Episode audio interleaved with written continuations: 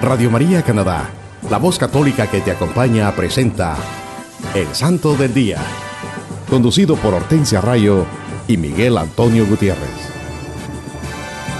Aquí está la paciencia de los santos, los que guardan los mandamientos de Dios, los que prefieren morir antes que negar su fe. Aquí está la paciencia de los santos. Aquí está la paciencia de los santos, los que guardan los mandamientos de Dios, los que prefieren morir que su fe. Aquí está la paciencia de los santos. Hola queridos hermanos, es una bendición llevar a ustedes la vida e historia de los santos de nuestra Iglesia Católica en su programa evangelizador El Santo del Día y Siete Minutos con Cristo. Reciban la gracia y la paz de Dios Padre y de Cristo Jesús, nuestro Salvador, desde Toronto a través de Radio María Canadá. Para los que nos escuchan en cualquier parte del mundo, también pueden ir a la internet o al sitio de Google y escribir radiomaria.ca diagonal sdd y esto los llevará directamente al website o página en la internet del Santo del Día, donde podrán tener acceso a todos los episodios anteriores. Sí, mis hermanos, es una gran bendición el poder compartir con ustedes la vida de los santos de nuestra Santa Iglesia Católica. En este programa estamos compartiendo la buena nueva, los santos evangelios, la santa palabra de Dios reflejada en la vida de los santos, estos hombres y mujeres de Dios, hombres y mujeres justos que decidieron hacer de la vida y enseñanzas de Jesucristo su estilo de vida y al igual que el del Maestro lo dieron todo por amor a Dios y a sus hermanos. Ellos evangelizaron con su testimonio de vida en el día a día, hicieron la voluntad de Dios, son ejemplos de paz, humildad, paciencia y amor. Los santos dedicaron su vida a hacer la voluntad de nuestro Padre Celestial, Dios Todopoderoso, al convertirse en fieles imitadores de nuestro Señor Jesucristo y practicaron la justicia en su diario vivir.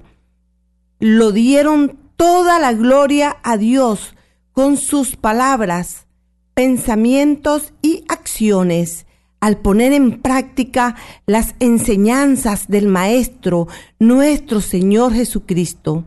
Sí, hermanos, los santos, un gran ejemplo de misericordia, de esa misericordia que solo puede venir del Creador. Ellos son ejemplo de gran misericordia, porque ellos sí tuvieron misericordia con sus hermanos, y entonces Dios los ha de premiar también a ellos, dándoles toda la misericordia. Hermanos, escuchemos lo que nos dice el Catecismo de la Iglesia Católica en el numeral 1724. El Decálogo, el Sermón de la Montaña y la Catequesis Apostólica nos describen los caminos que conducen al reino de los cielos. Por ellos avanzamos paso a paso mediante los actos de cada día, sostenidos por la gracia del Espíritu Santo Fecundados por la palabra de Cristo, damos lentamente frutos en iglesia para la gloria de Dios. Hermanos, el catecismo de la Iglesia Católica nos enseña que los diez mandamientos de la ley de Dios, las bienaventuranzas y la catequesis apostólica son las sendas que nos llevarán al reino de los cielos, a esa tierra prometida, a la ciudad santa, Jerusalén celestial, donde podremos vivir eternamente en la presencia de Dios. Nos lo dice claramente el catecismo, que si nuestros pasos van por estos caminos en el día a día, entonces llegaremos a la santidad que Dios nos está llamando. Y si caminamos rectamente, la gracia del Espíritu Santo nos sostendrá. Solamente la palabra de Cristo Jesús con su poder es la que transformará nuestras vidas y entonces podremos dar frutos en la iglesia para la gloria de Dios. Ánimo, hermanos, pongamos en nuestros corazones estas santas enseñanzas y las bendiciones de Dios en nuestras vidas no se harán esperar. En este día los acompañamos su hermana Hortensia y su hermano Miguel. Y recuerden que también tendremos nuestra habitual sesión de los siete minutos con Cristo para que nos pongamos en actitud de oración, pidiendo al Santo Espíritu de Dios que nos guíe y fortalezca para que reflexionemos en este mensaje, iluminados por la luz de Cristo y su palabra, para que Él reine siempre en nuestros corazones, mis hermanos. Hermanos, como se lo mencionamos al comienzo, les tenemos un programa lleno de bendiciones que nos ayudará a enriquecer y fortalecer nuestra fe católica.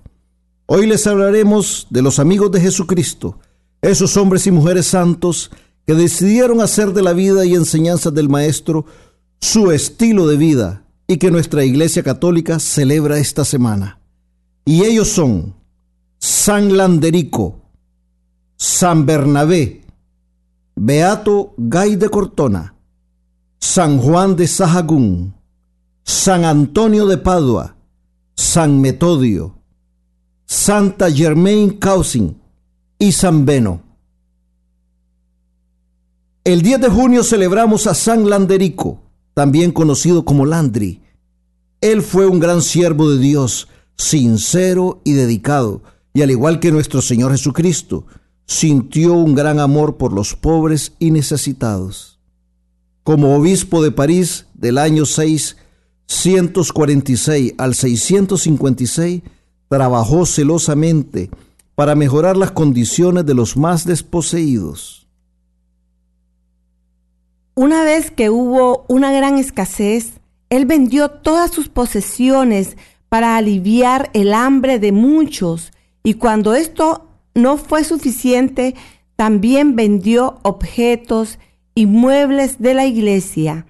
El santo sabía que los enfermos pobres no recibían los cuidados necesarios para sus dolencias y esto lo llevó a fundar el primer hospital de la ciudad de París dedicado a San Cristóbal, que con el tiempo llegó a ser el famoso Hotel Dieu. También, también se preocupaba mucho por la salud espiritual de su congregación. El santo obispo dio la bienvenida a los monjes benedictinos a su diócesis y lo alentó para que fundaran la abadía de San Denis. Murió alrededor del año 656. Un gran santo San Landerico. Con una... Un, gran amor a los pobres. Sí, Miguel, mira qué gran piedad, qué gran sol, el Santo Espíritu una de gran Dios. misericordia, una misericordia que le venía también de ese amor que Cristo le dio y que Él le dio a Cristo, esa comunión que Él tenía con nuestro Señor Jesucristo. Vendió todas sus posesiones y además también vendió las de la iglesia para aliviar el hambre de los pobres. Un santo dedicado a la gente más necesitada, también el primer hospital de la ciudad de París, el hospital famoso Hotel Dieu, él lo fundó. Un gran santo, lleno de amor, lleno de misericordia. cómo el Santo Espíritu de Dios actuó en él. Claro que sí, claro que sí. Él, él, recibió esa unción del Espíritu Santo para que su corazón se llenara de misericordia y bondad por los demás, especialmente los pobres, los más necesitados, los desposeídos. Cuando él vio la necesidad de todos los enfermos que no recibían esa atención adecuada, él dijo, yo voy a actuar. Y ese es el papel que nosotros los cristianos tenemos que jugar en esta vida nosotros tenemos que ser proactivos, así como lo fue nuestro Señor Jesucristo.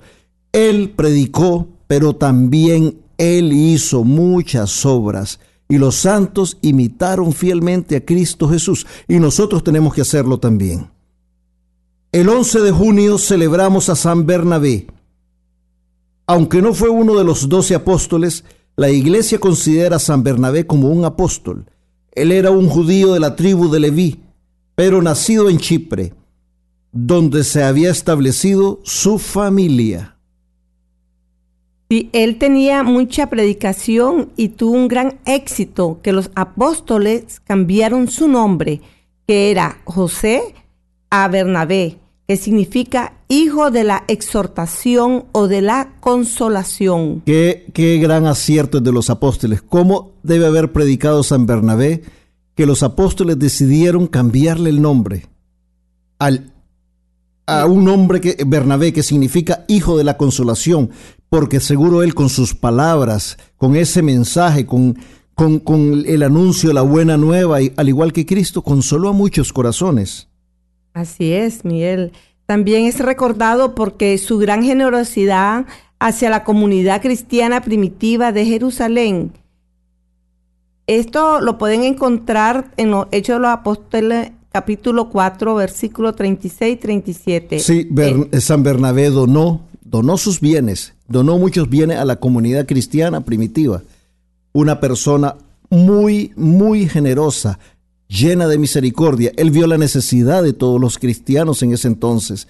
Y él era un hombre acomodado y por eso donó todas sus pertenencias. Y está en la Santa Palabra, está en la Santa Palabra. Está en la Santa Palabra, en, Hechos de los Apóstoles. Hechos de los Apóstoles. Capítulo 4, versículos 36 al 37. San Bernabé, quien dio su amistad al recientemente convertido y antiguo perseguidor de los cristianos, Saulo de Tarso, y lo guió por el sendero para convertirse en el gran apóstol Pablo, presentándolo a los demás apóstoles. Esto también está en Hechos capítulo 9, versículo 27. ¿Cómo fue San Bernabé el que le dio la amistad a Pablo? Él fue el que lo, lo introdujo, lo presentó a los demás apóstoles. Cuando San Bernabé fue a Antioquía a consolidar allí la naciente iglesia, le, le pidió a San Pablo que compartieran sus labores.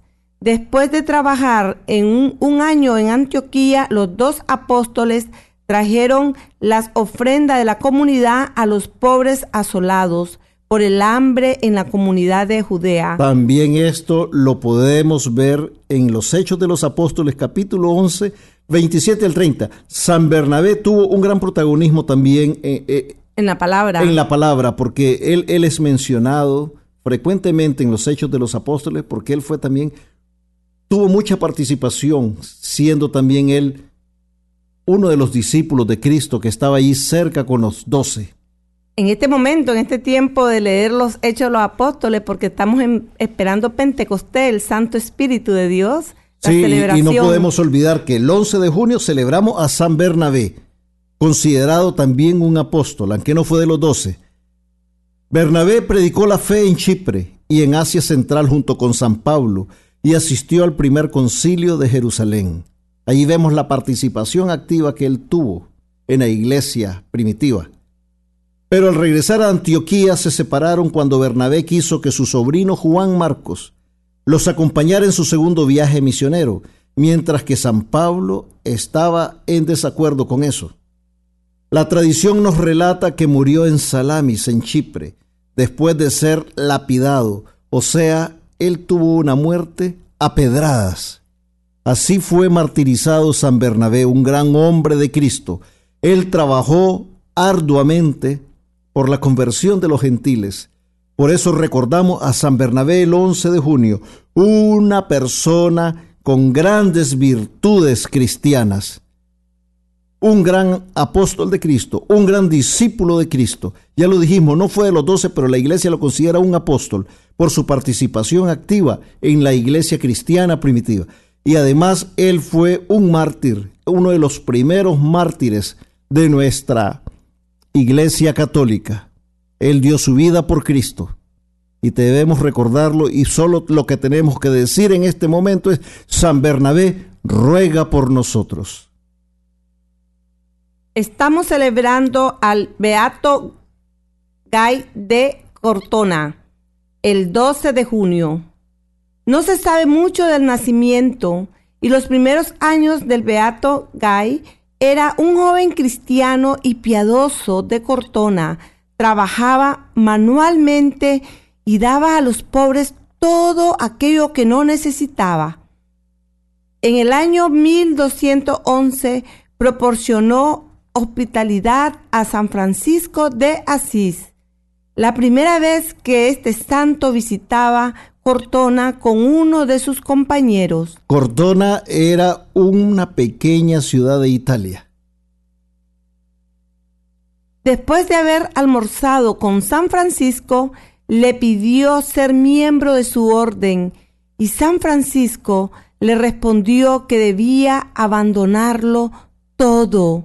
Entonces arregló de inmediatamente la venta de todas sus posesiones al día siguiente recibió el hábito franciscano y construyó un convento pequeño en Cortona y ocupó una de las celdas. Aquí esto me hace recordar ese pasaje en la Biblia cuando el joven rico se le acerca a nuestro Señor Jesucristo y le pide que quiere acompañarlo. Y el maestro le dice, vende todo lo que tienes y sígueme. Y el joven rico, dicen, dio la vuelta con poniéndose triste. El maestro solo lo vio amorosamente, pero él no regresó. Y aquí vemos cómo el beato Gay de Cortona, cuando San Francisco de Asís, otro de los grandes servidores de Cristo,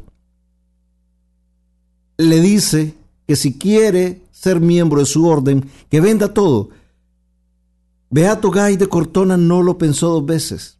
Vendió, dicen, todas sus posesiones y se puso el hábito. Y se puso el hábito al día siguiente. Franciscano. ¿Qué decisión cristiana? Podríamos decir una decisión cristiana con toda la seguridad, con toda la fe, con todo el amor. Beato Gay era una persona muy educada. Fue ordenado sacerdote y fue conocido por su gran santidad, elocuencia poderosa y dones extraordinarios. Su historia nos dice que entre los milagros atribuidos a este santo está uno donde volvió a la vida a una joven que se había ahogado y la multiplicación de alimentos en tiempos de hambre. San Francisco habló muy bien de Beato Gay. Murió a la edad de 60 años, cerca del año 1245, después que recibió una visión que San Francisco llegaba para llevárselo al paraíso. Beato Gay de Cortona, que lo celebramos, un hombre de Dios, generoso, una persona que fue, dicen, conocido por su gran santidad, por sus dotes de predicador y esos dones extraordinarios que le regaló nuestro Padre Celestial. Hasta el don ese de tener es intercesión para poder devolver la vida a una persona. Y la multiplicación de panes en tiempos de hambre. Ahí nos damos cuenta todas las bendiciones y todo cómo el Señor lo premió por ser tan generoso, por ese amor incondicional que Él le dio al Señor. Y lo podemos ver con acción cuando San Francisco de Asís le dijo, vende todo si quieres ser de mi orden. El santo de Asís pudo ver todas estas virtudes cristianas en el Beato Gay de Cortona. El 12 de junio también celebramos a San Juan de Sahagún.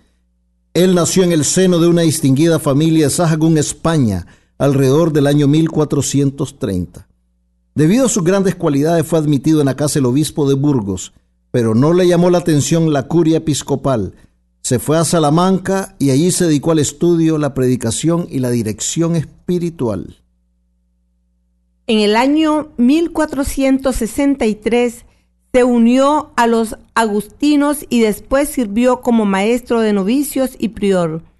Fue gran defensor de los derechos de los trabajadores y gran devoto del Santísimo Sacramento. Se dice que era intercesor de milagros y que podía discernir el estado de las almas. Denunció la corrupción de las altas esferas de la sociedad.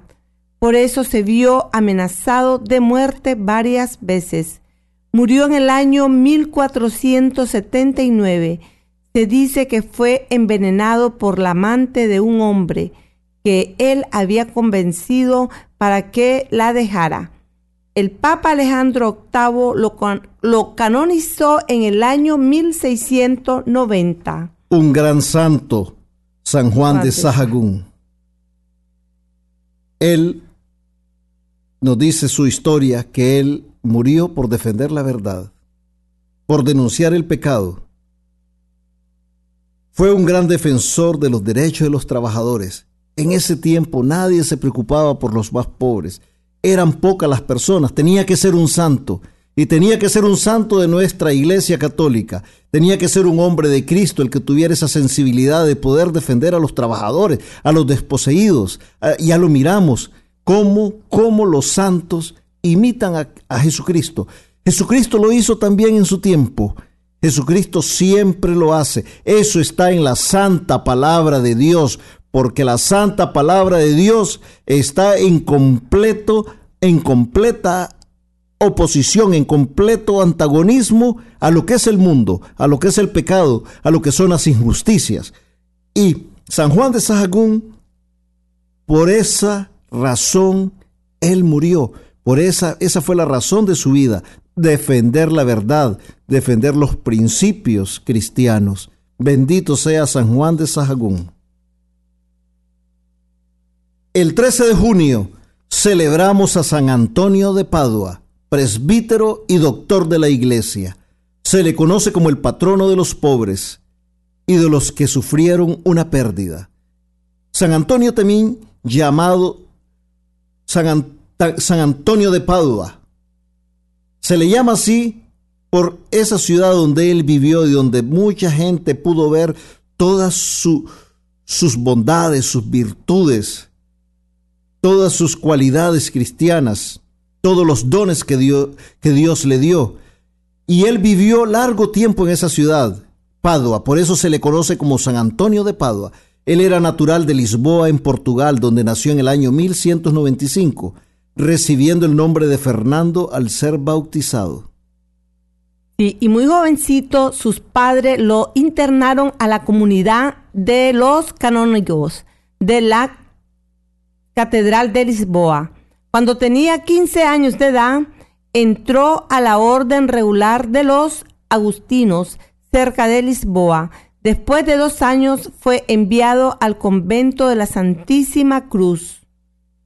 Llevaba ocho años de vivir en esa casa, siempre dedicado a sus estudios. Cuando trajeron a Portugal las reliquias de cinco mártires franciscanos desde Marruecos, este hecho lo inspiró a seguir los pasos de estos héroes de la fe. Cuando se supo sus hermanos se opusieron fuertemente, pero finalmente obtuvo el consentimiento del prior y se pasó a la orden franciscana asumiendo el nombre de Antonio. Después de algún tiempo, nos dice su historia, él obtuvo permiso para ir al África a predicar a los moros, pero una grave enfermedad lo obligó a volver a España. Sin embargo, los fuertes vientos desviaron el barco hacia Sicilia y el deseo de ver a San Francisco lo condujo a Asís.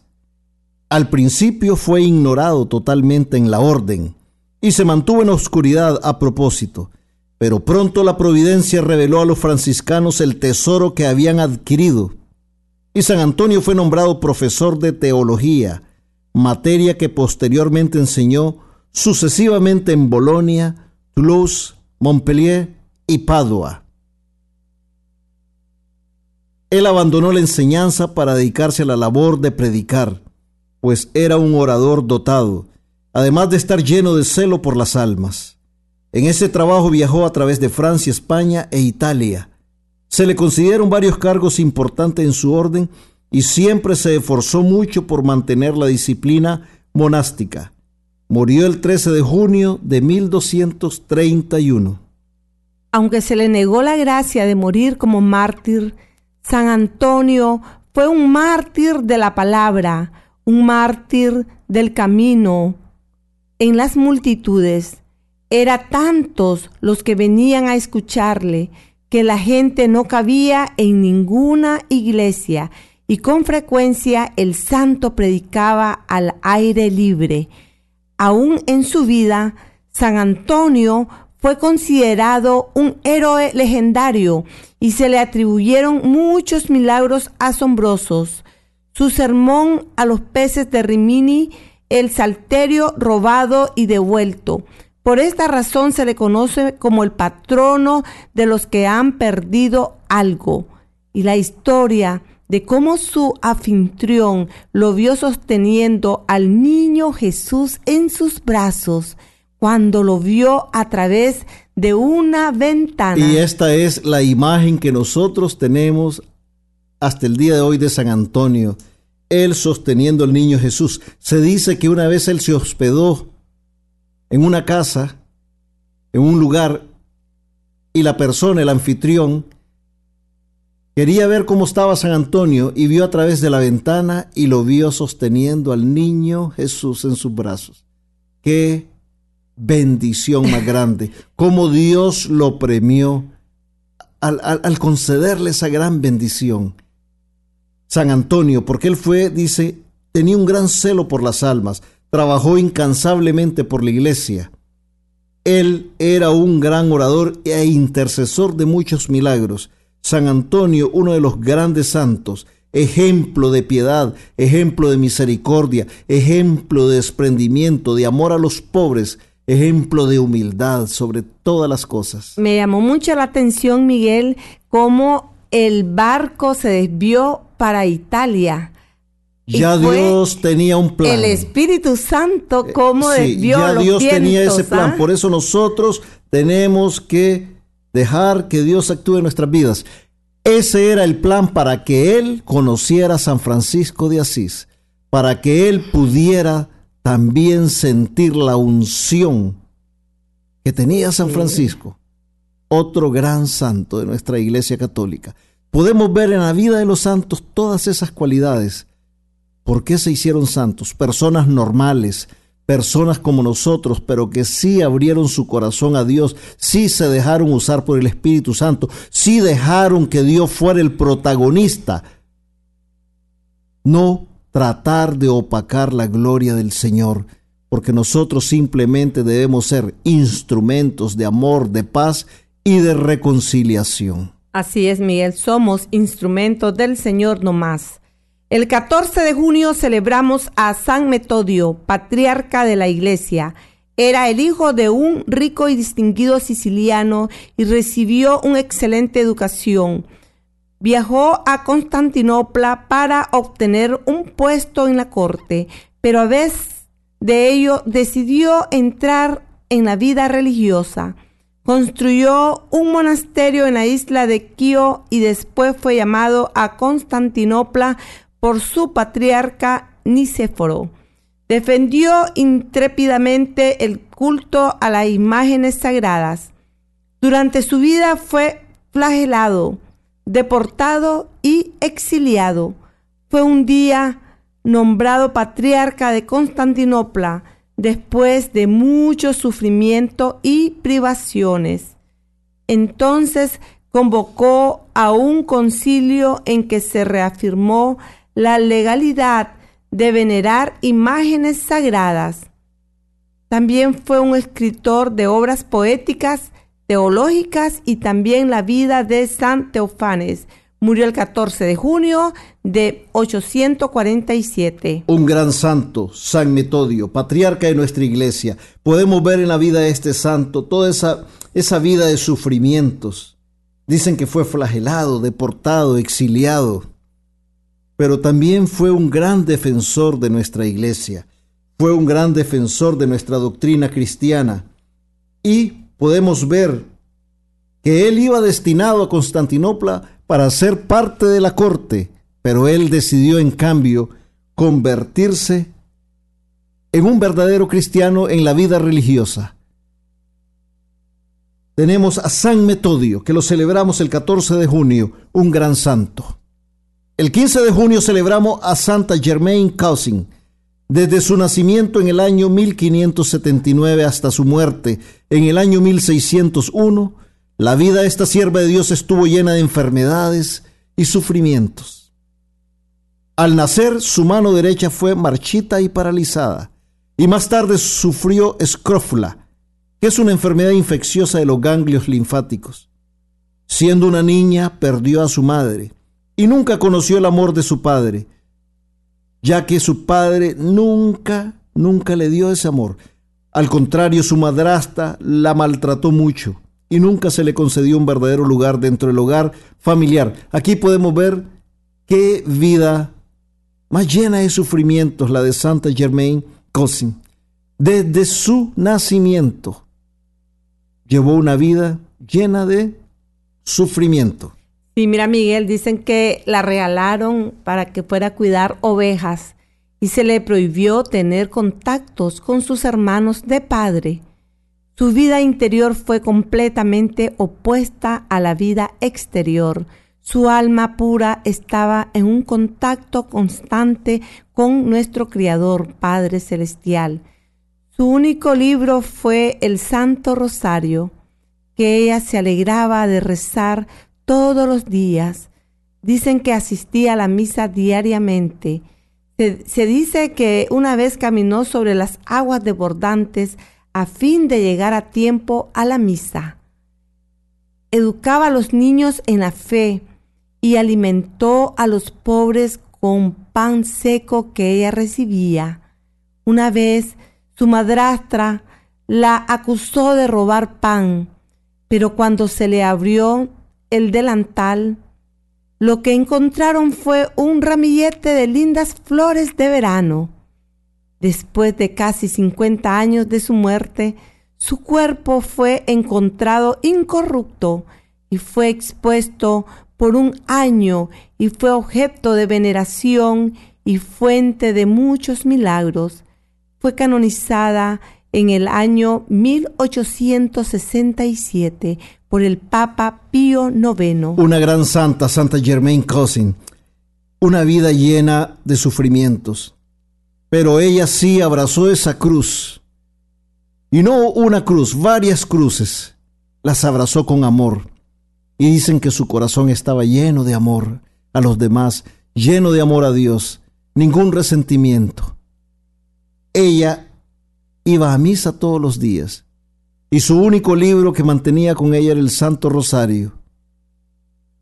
Fue mandada a cuidar ovejas pero un día también se habla de este milagro, que ella iba para la misa, el río estaba desbordado y ella caminó sobre las aguas. Sobre las aguas. Ella fue una persona muy generosa, muy piadosa, muy misericordiosa, siempre, siempre tratando de ayudar a los pobres. Y ese milagro también, cuando le querían encontrar el pan robado y lo único que encontraron fue un ramillete de bellas flores, lo que le pasó a, este en la vida de Guadalupe, a Juan Diego. Sí, entonces nosotros vemos toda, toda la mano de Dios en, todos estos acontecimientos, porque Dios sí se complace en aquellos que abren su corazón a Él. Por eso, hermanos, tenemos que pensar muy bien, pensar muy bien que solo Dios es el único que nos puede traer consuelo en nuestras vidas, porque Él está lleno de misericordia, Él está lleno de amor hacia nosotros. Así es, porque venimos de nuestro Padre y Él quiere que regresemos a Él. Él no quiere que ninguna de sus ovejas se pierda. Así es. El 16 de junio celebramos a San Beno. Nació en Alemania en el año 1010. Era hijo de un conde. Era un buen pastor. Regalaba generosamente a los pobres. Llevaba una vida ejemplar y de austeridad y restableció el canto público del oficio divino.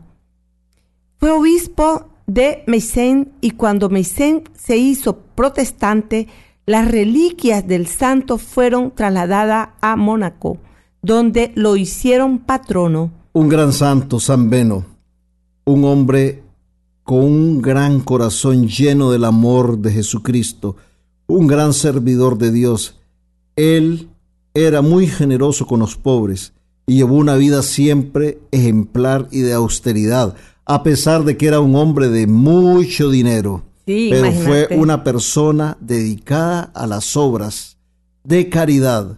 Imagínate si él era hijo a las de un obras de misericordia. Así es.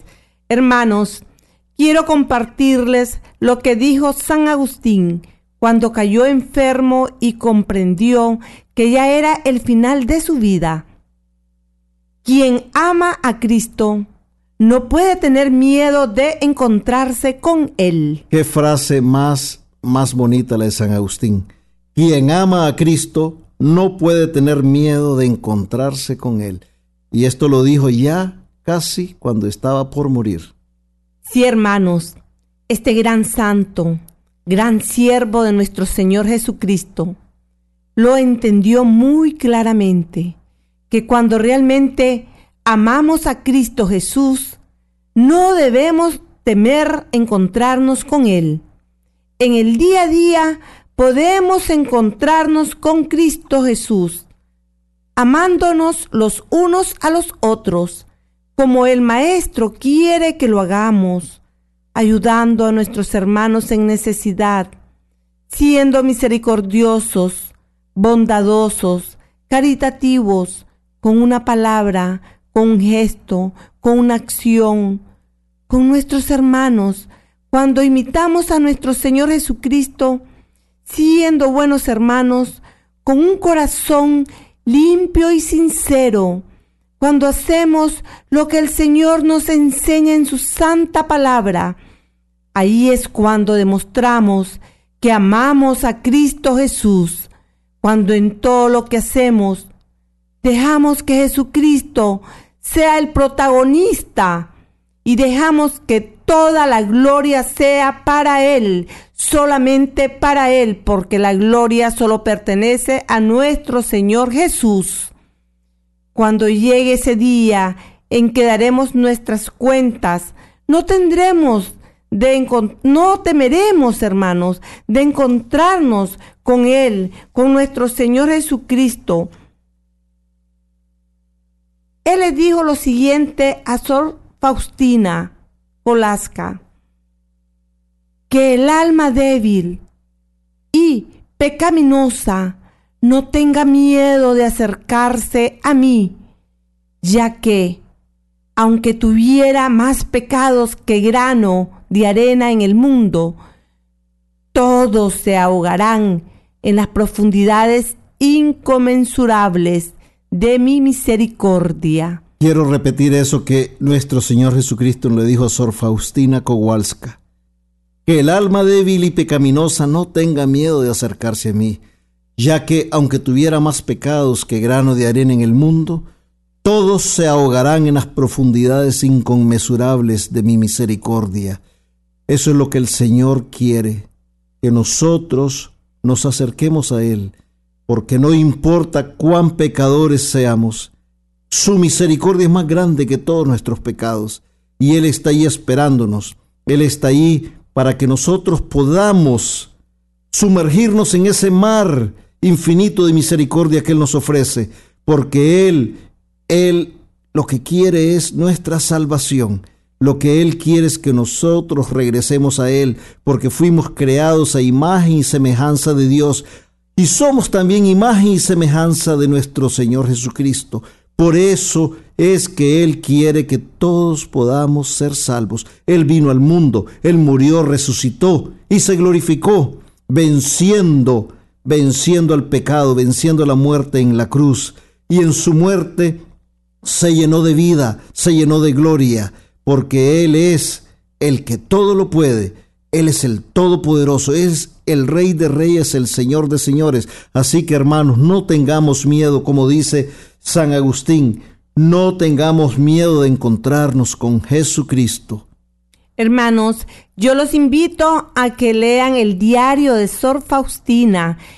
Lo pueden encontrar en el numeral 1059 del diario de Sor Faustina. Es muy lindo, los invito a que lo lean. Siempre recordemos, hermanos, que no hay santos sin pasado, ni pecadores sin futuro. Y por ahora les invito a escuchar una un bello canto y enseguida regresamos con más de su programa El Santo del Día y Siete Minutos con Cristo.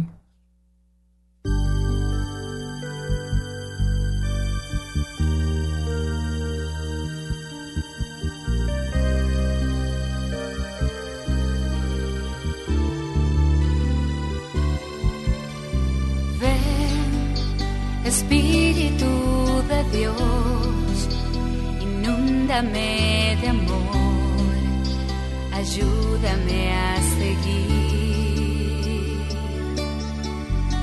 Ven y dame tu calor, quema mi corazón, enséñame a en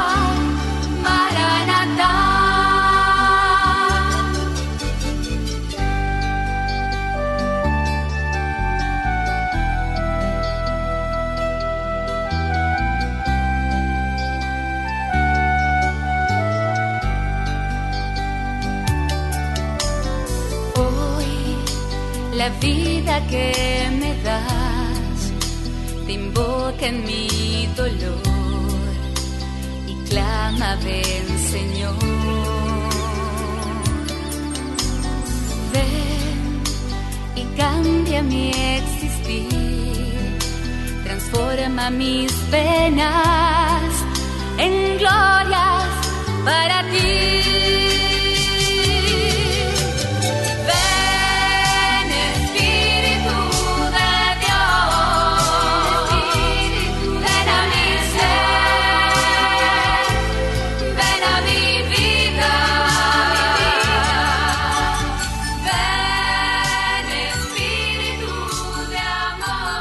Usted está escuchando El Santo del Día y Siete Minutos con Cristo en Radio María Canadá, la voz católica que te acompaña.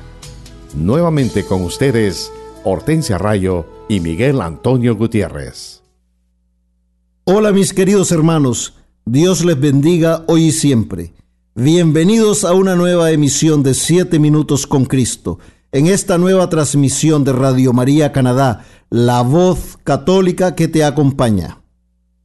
Les saluda su hermano Miguel y nos dice la santa palabra de Dios. En el Santo Evangelio según San Mateo capítulo 5 versículos del 1 al 12. Viendo la muchedumbre, subió al monte, se sentó y sus discípulos se le acercaron, y tomando la palabra les enseñaba diciendo, Bienaventurados los pobres de espíritu, porque de ellos es el reino de los cielos. Bienaventurados los mansos, porque ellos poseerán en herencia la tierra. Bienaventurados los que lloran, porque ellos serán consolados. Bienaventurados los que tienen hambre y sed de la justicia, porque ellos serán saciados.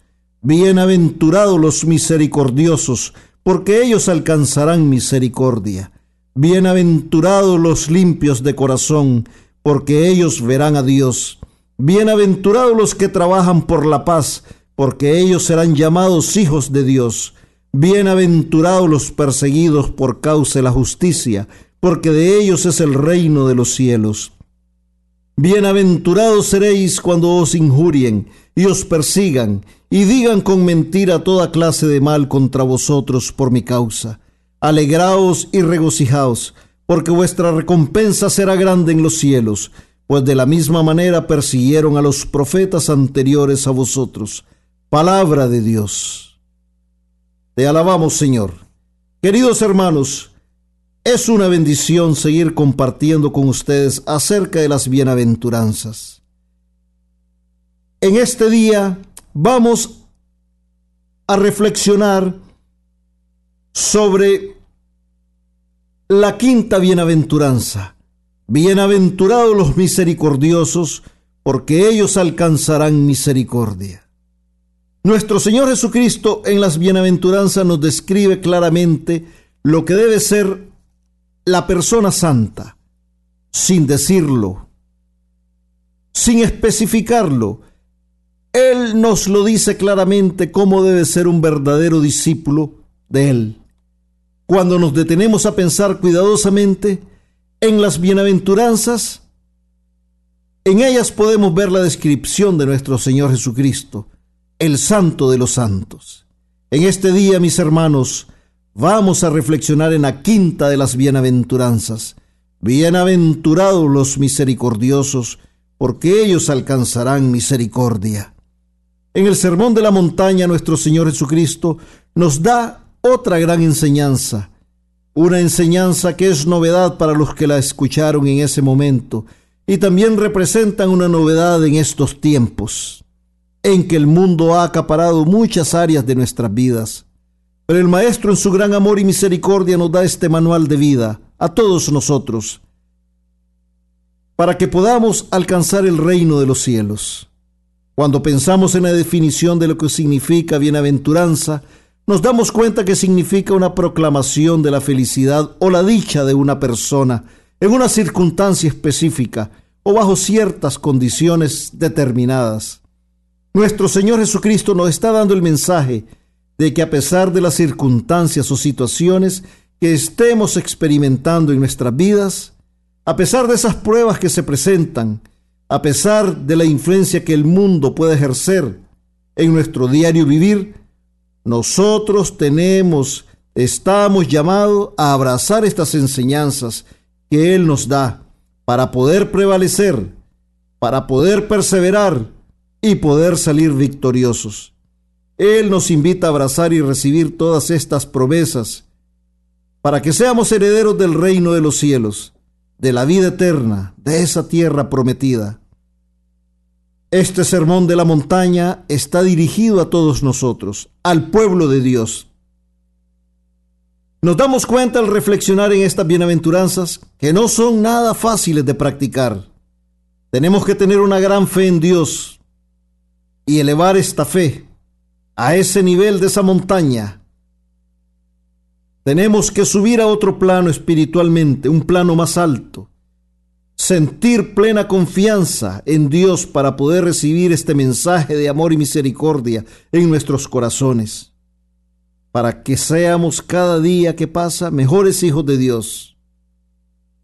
Estas bienaventuranzas no nos tienen que hacer que alcancemos solamente la felicidad o la dicha, estas bienaventuranzas nos tienen que hacer sentir un gran gozo en nuestros corazones al saber que nuestro Señor Jesucristo nos invita a ser como Él, a vivir nuestra existencia de acuerdo a estas enseñanzas, que en realidad son una descripción de Cristo mismo.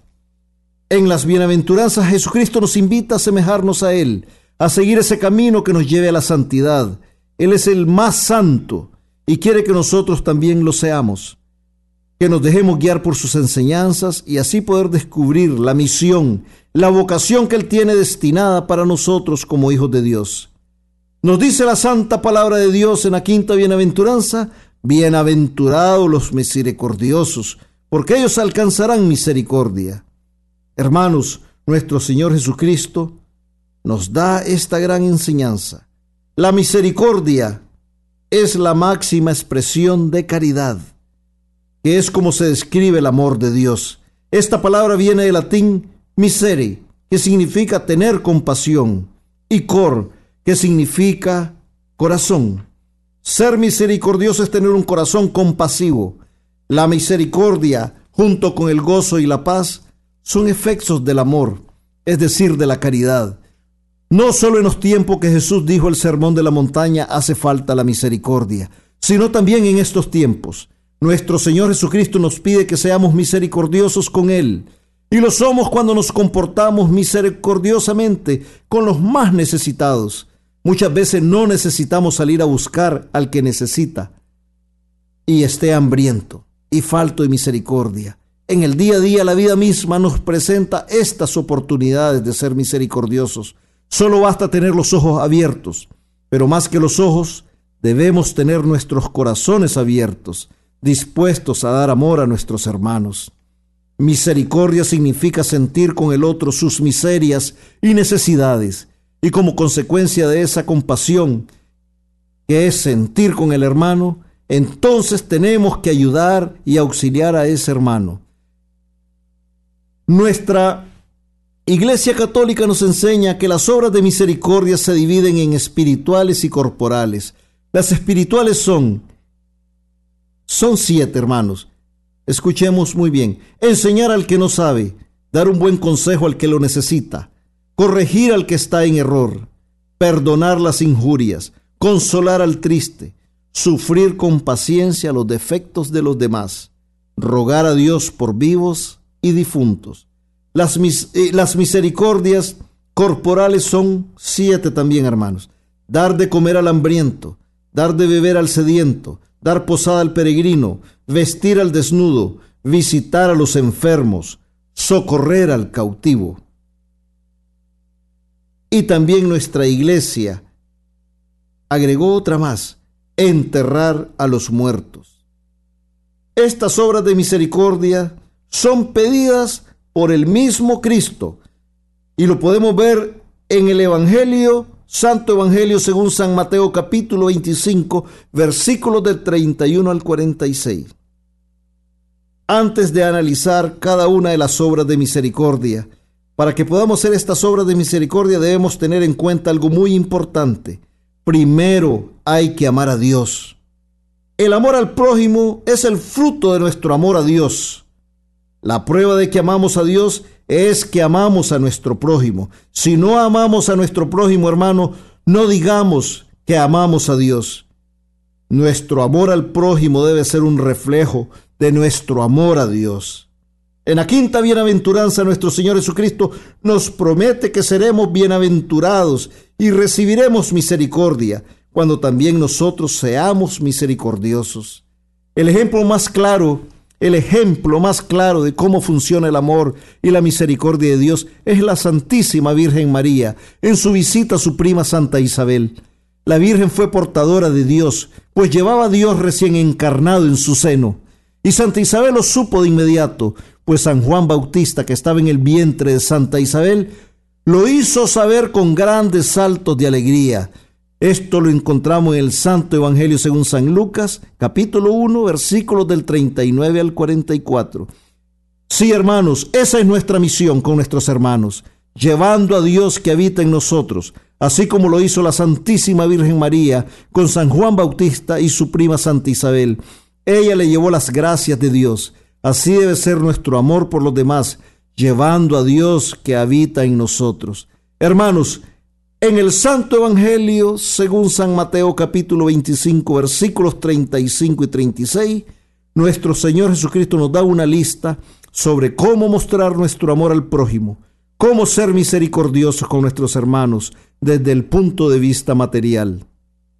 Y dice la santa palabra de Dios, porque tuve hambre y me disteis de comer, tuve sed y me disteis de beber, era forastero y me acogisteis estaba desnudo y me vestisteis, enfermo y me visitasteis, en la cárcel y venisteis a verme.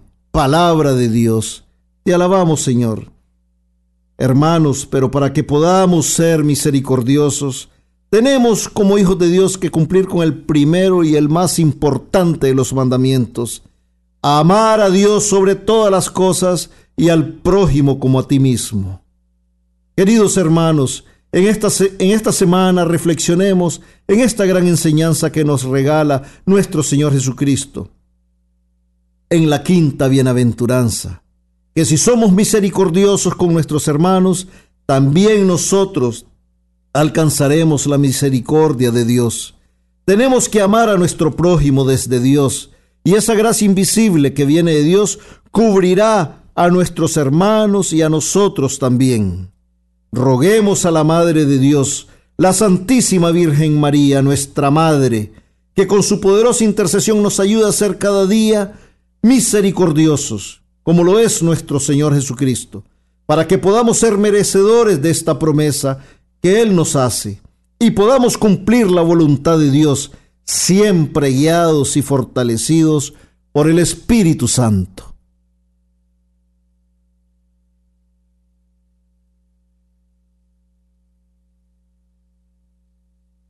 Nunca, nunca olvidemos que amar a nuestros hermanos tal y como son y sin condiciones es ser amigos de Jesucristo. Gracias por acompañarnos y recuerden seguir en sintonía de todos los programas de nuestra emisora Radio María Canadá, la voz católica que te acompaña. Hasta la próxima, mis hermanos, que Dios les bendiga hoy y siempre.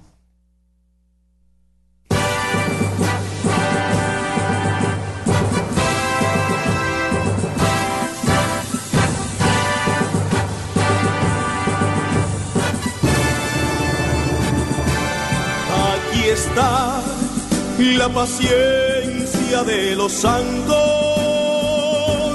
los que guardan los mandamientos de Dios, los que prefieren morir antes que negar su fe. Aquí está la paciencia de los santos. Usted escuchó El Santo del Día y Siete Minutos con Cristo, conducido por Hortensia Rayo y Miguel Antonio Gutiérrez, en Radio María Canadá, la voz católica que te acompaña. Los que prefieren morir antes que negar su fe, aquí está la paciencia de los santos.